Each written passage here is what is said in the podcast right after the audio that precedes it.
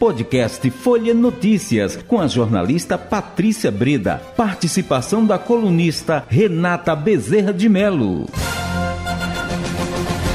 Terça-feira, 30 de agosto de 2022. Começa agora mais uma edição do podcast Folha Notícias, direto da redação integrada Folha de Pernambuco. Sou Patrícia Breda. O papo agora é política. Renata como é que foi a sabatina. A gente está caracterizando esse nosso bate-papo. Primeiro, você dá uma geral de como é que foi a sabatina, fala sobre o candidato, sobre suas propostas. E hoje, Renata? Vamos lá. Hoje a gente conversou com o candidato Biraci Olímpio, que é do PCO. É, o candidato Biraci Olímpio é partido da causa operária, né? E ele é, conversou com a gente ali um pouco sobre essa, essa história, esse contexto do partido em si, né? Que é um partido ali que ele reforçou muito ali da questão do trabalhador, ele é escritor, ele é poeta também, mas ele se começou a, a vida ali na TELP, foi funcionário uhum. da TELP. E aí é, ele fez uma, um alinhamento ali grande realçou esse alinhamento grande que eles têm com o PT, com Lula, né? Um dos objetivos do partido é buscar voto para Lula abertamente aí. É, no entanto, e, e, ao mesmo tempo questionado ali qual, qual era o partido que ele considerava hoje único, assim, o partido de esquerda, os partidos que ele considerava de esquerda realmente, aí nessa ocasião ele disse só o PCO, né? Então, é, é, eles têm uma, uma posição ali mais dura, mais reacionária ali essa questão das esquerdas, mas ao mesmo tempo fazem ali uma coisa mais flexível em relação à postura do PT. Eu digo isso porque eu perguntei a ele o que é, se ele concordava com o jo, é, Jones Manuel, que teve aqui ontem, é do PCB, uhum. e disse, olha, entre Lula e Bolsonaro a gente vai voltar, logicamente, em Lula, mas disse que Lula incorreu em corrupção, disse que Lula é, durante o debate com Ciro Gomes, foi patético na avaliação dele, porque eles ficaram brigando por picuinha e não entraram ali no mérito de reformas, como a Previdência, como a trabalhista, uhum. como a reforma agrária, né? Contra a reforma trabalhista, no caso, que eles esperam que aconteça. Então, tudo isso é, foi colocado ali por João de Manuel num tom mais crítico, né? E eles também, o, o PCB não está ali hoje apoiando, tem uma candidatura própria.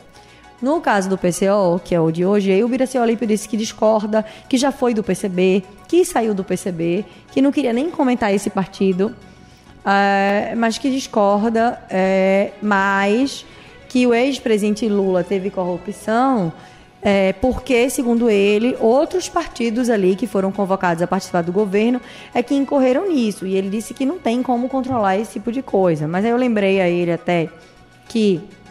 Uh, o partido uh, que o próprio Lula tinha feito esse meia-culpa aí agora recente, né, em relação à corrupção na entrevista do Jornal Nacional e que uh, isso era uma postura de meia-culpa dele próprio, né, que ele admitia essa situação, porque ele era o chefe da nação, então, em tese, teria que ter o controle disso uhum. tudo.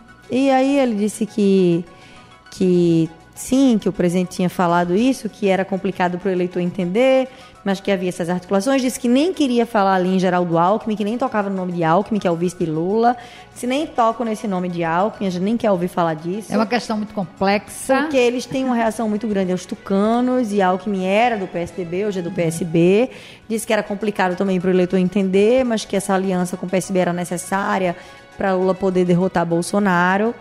E aí, em relação às questões mais administrativas, ele disse que, olha, só vamos chegar ao poder com a revolução, né? E a gente perguntou que revolução era essa, se era uma revolução armada. Ele disse que não, que era a revolução do sistema, revolução do sistema bancário e é, que era uma revolução que precisava ser feita num trabalho de formiguinha ali, através dos trabalhadores, que os trabalhadores é, precisavam ir se mobilizando, que era um trabalho ali de ficar é, eles no, acesso ali, ampliar o acesso aos trabalhadores e ir meio que plantando essa semente, né, do que ele chama dessa revolução. E aí é isso, ele chegou também, o candidato chegou com 20 minutos de atraso, então a entrevista dele foi um pouco menor, né, do que as demais. Ele estava preso no metrô, então ele ficou preso no metrô, que o transporte é muito ruim. Disse que o governo de Paulo Câmara, Câmara é péssimo, então apesar de ele defender Lula e Lula está aliado ao PSB, ele disse que o governo de Paulo Câmara é péssimo, que o sistema de transporte é um caos e que é, as pessoas sofriam muito com isso. Defendeu uma estadualização do, dessa gestão do metrô, né, do metrô, e também uma estatização ali dois de empresas que já tinham sido privatizadas, né? Ele disse que o metrô é totalmente o caos ali, que o transporte está é. abandonado, uhum. que muita gente tem que andar de bicicleta e tal, e que ônibus e metrô não tem condição. É, Diga, essa questão Patrícia. do metrô a gente já acompanha no dia a dia, não é? as reclamações dos usuários do, do metrô e a gente a situação dos ônibus também não é muito satisfatória, né? Agora essa história de andar e nem tem integração, né, Patrícia? Porque é, não existe. É. Ele falou que veio de São Paulo agora, porque teve o congresso do partido lá e também tem um filho que estuda lá. E ele disse: Olha, lá a gente paga quatro e pouco e vai de um lugar para o outro. Aqui a gente fica. Mudou de cidade, muda passagem, mudou de bairro, muda passagem. E, enfim que era muito mais complicado e não tinha essa integração necessária, né? Então, é, ele, ele disse que era preciso essa, essa, essa mudança no transporte, mas também não deu ali uma diretriz exata da forma como isso seria feito. Pois é, e uh, a gente eh, percebe também, uh, como ele diz, né, que essa candidatura dele é mesmo para uma vitrine para que as pessoas conheçam né, as posições do, do partido, conheçam mais, não é?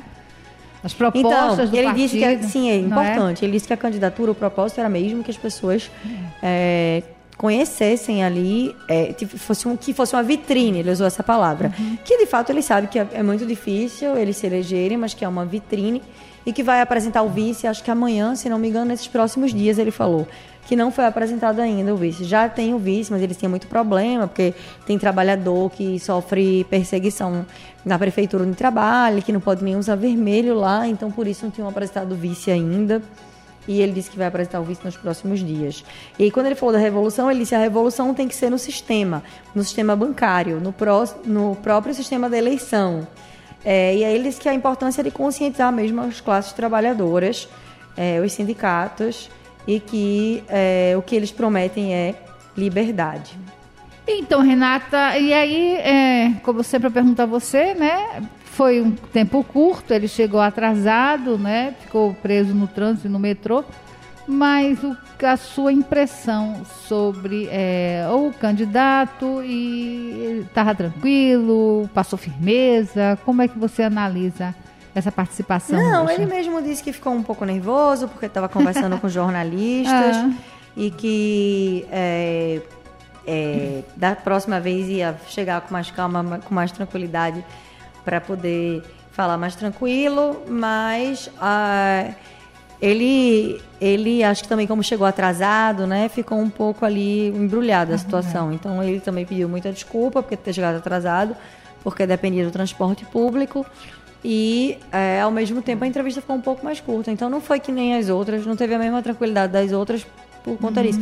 Mas ele também disse: Ah, desculpe, fiquei um pouco nervoso, mas agradeceu.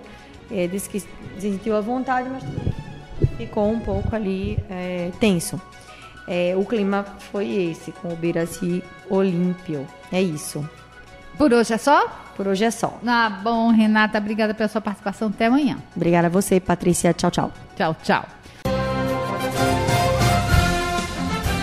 Chegamos ao fim de mais um podcast Folha Notícias. Perdeu alguma edição ou quer ouvir de novo? É só baixar os aplicativos SoundCloud Spotify e Deezer e buscar pelo canal Podcasts Folha de Pernambuco.